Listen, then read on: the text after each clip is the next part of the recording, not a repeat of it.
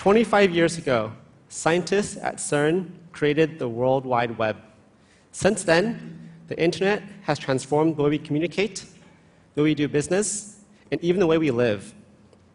In many ways, the ideas that gave birth to Google, Facebook, Twitter, and so many others have now really transformed our lives. And this has brought us many real benefits, such as a more connected society.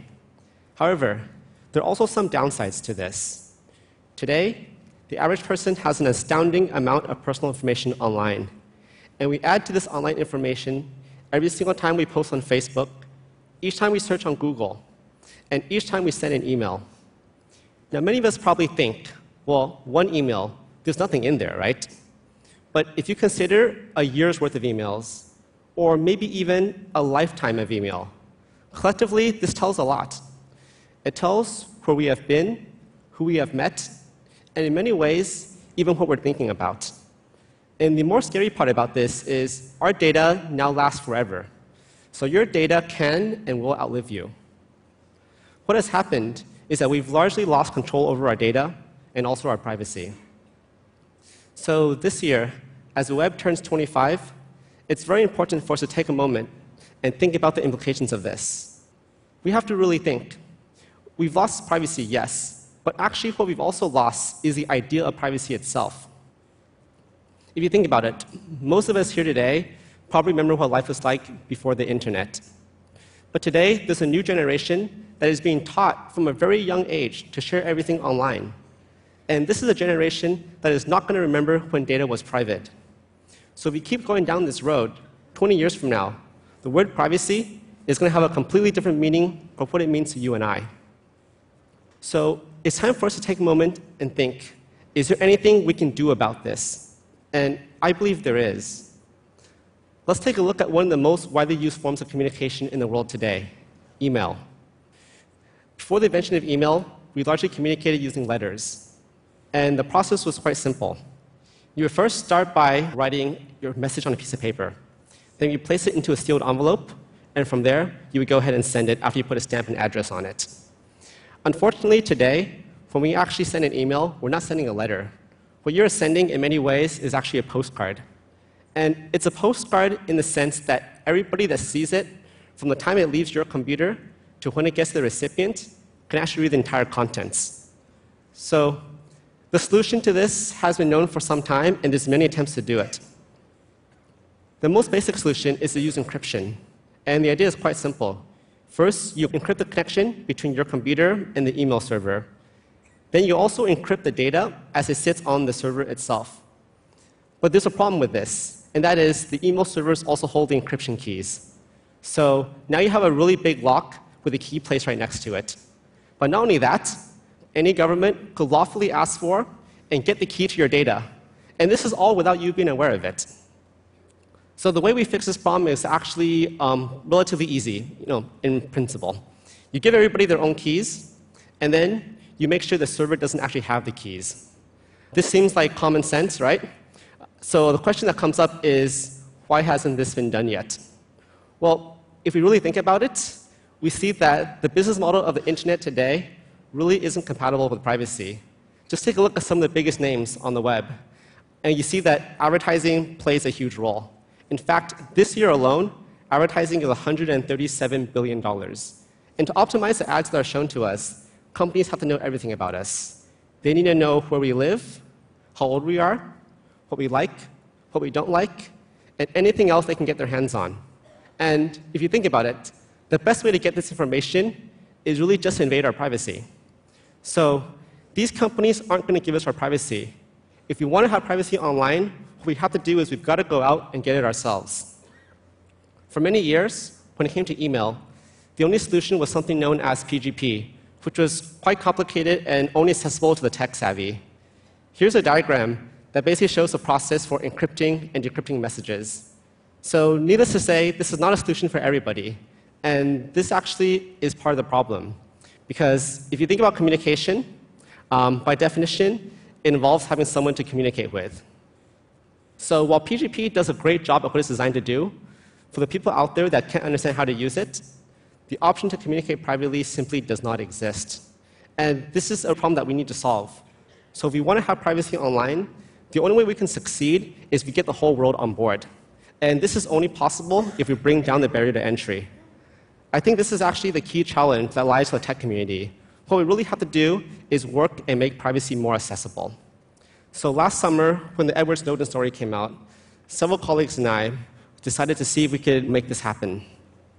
At that time, we were working at the European Organization for Nuclear Research at the world's largest particle collider, which collides protons, by the way. We were all scientists, so we used our scientific creativity and came up with a very creative name for our project Proton Mail.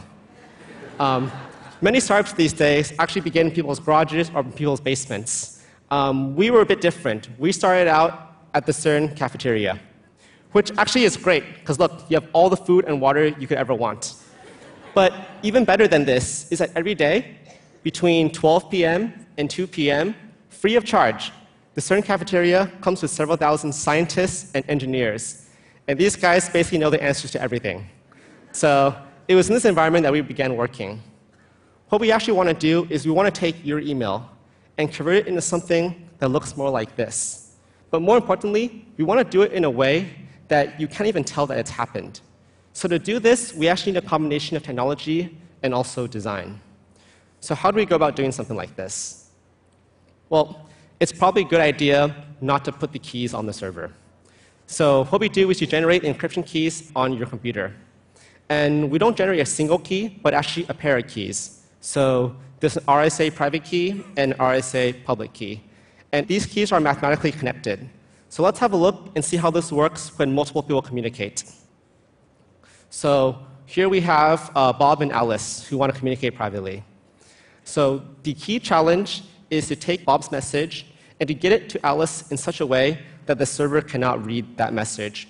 So what we have to do is we have to encrypt it before it even leaves Bob's computer. And one of the tricks is we encrypt it using the public key from Alice. Now this encrypted data is sent through the server to Alice. And because the message was encrypted using Alice's public key, the only key that can now decrypt it is a private key that belongs to Alice. And it turns out Alice is the only person that actually has this key. So we've now accomplished the objective, which is to get the message from Bob to Alice without the server being able to read what's going on. Actually, what I've shown here is a highly simplified picture. The reality is much more complex, and it requires a lot of um, software that looks a bit like this. And that's actually the key design challenge is how do we take all this complexity, um, all the software, and implement it in a way that the user cannot see it. I think with Proton Mail, we have gotten pretty close to doing this. So let's see how it works in practice. Here, we've got Bob and Alice again, who also want to communicate securely. They simply create accounts on Proton Mail, which is quite simple and takes a few moments. And all the key encryption and generation is happening automatically in the background as Bob is creating his account. Once this account is created, he just clicks compose, and now he can write his email like he does today. So he fills in his information, and then after that, all he has to do is click send. And just like that, without understanding cryptography, and without doing anything different from how he writes email today, Bob has just sent an encrypted message. What we have here is really just the first step. But it shows that with improving technology, privacy doesn't have to be difficult, it doesn't have to be disruptive. If we change the goal from maximizing ad revenue to protecting data, we can actually make it accessible. Now, I know a question on everybody's minds is okay, um, protecting privacy, this is a great goal, but can you actually do this without the tons of money that advertisements gives you? And I think the answer is actually yes, because today we've reached a point where people around the world really understand how important privacy is. And when you have that, anything is possible. Earlier this year, ProtonMail actually had so many users that we ran out of resources. And when this happened, our community of users got together and donated half a million dollars. So this is just an example of what can happen when you bring the community together towards a common goal. We can also leverage the world. Right now, we have a quarter million people that have signed up for ProtonMail, and these people come from everywhere. And this really shows that privacy is not just an American or European issue. It's a global issue that impacts all of us. It's something that we really have to pay attention to going forward. So, what do we have to do to solve this problem?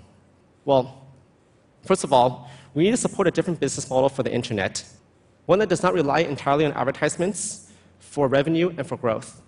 We actually need to build a new internet where now our privacy and our ability to control our data is first and foremost. But even more importantly, we have to build an internet where privacy is no longer just an option, but is also the default. We've done the first step with Proton Mail, but this is really just the first step in a very, very long journey. The good news I can share with you guys today, the exciting news, is that we're not traveling alone. The movement to protect people's privacy and freedom online is really gaining momentum. And today, there are dozens of projects from all around the world who are working together to improve our privacy. These projects protect things from our chat to voice communications, also our file storage, our online search, our online browsing, and many other things. And these projects are not backed by billions of dollars from advertising, but they found support really from the people, from private individuals like you and I, from all over the world. And this really matters because ultimately, privacy depends on each and every one of us. And we have to protect it now because our online data is more than just a collection of ones and zeros. It's actually a lot more than that. It's our lives, our personal stories, our friends, our families, and in many ways, also our hopes and our aspirations. And we need to spend time now to really protect our right to share this with only people that we want to share this with. Because without this, we simply can't have a free society. So now is the time for us to collectively stand up and say, yes, we do want to live in a world with online privacy. And yes, we can work together to turn this vision into a reality. Thank you.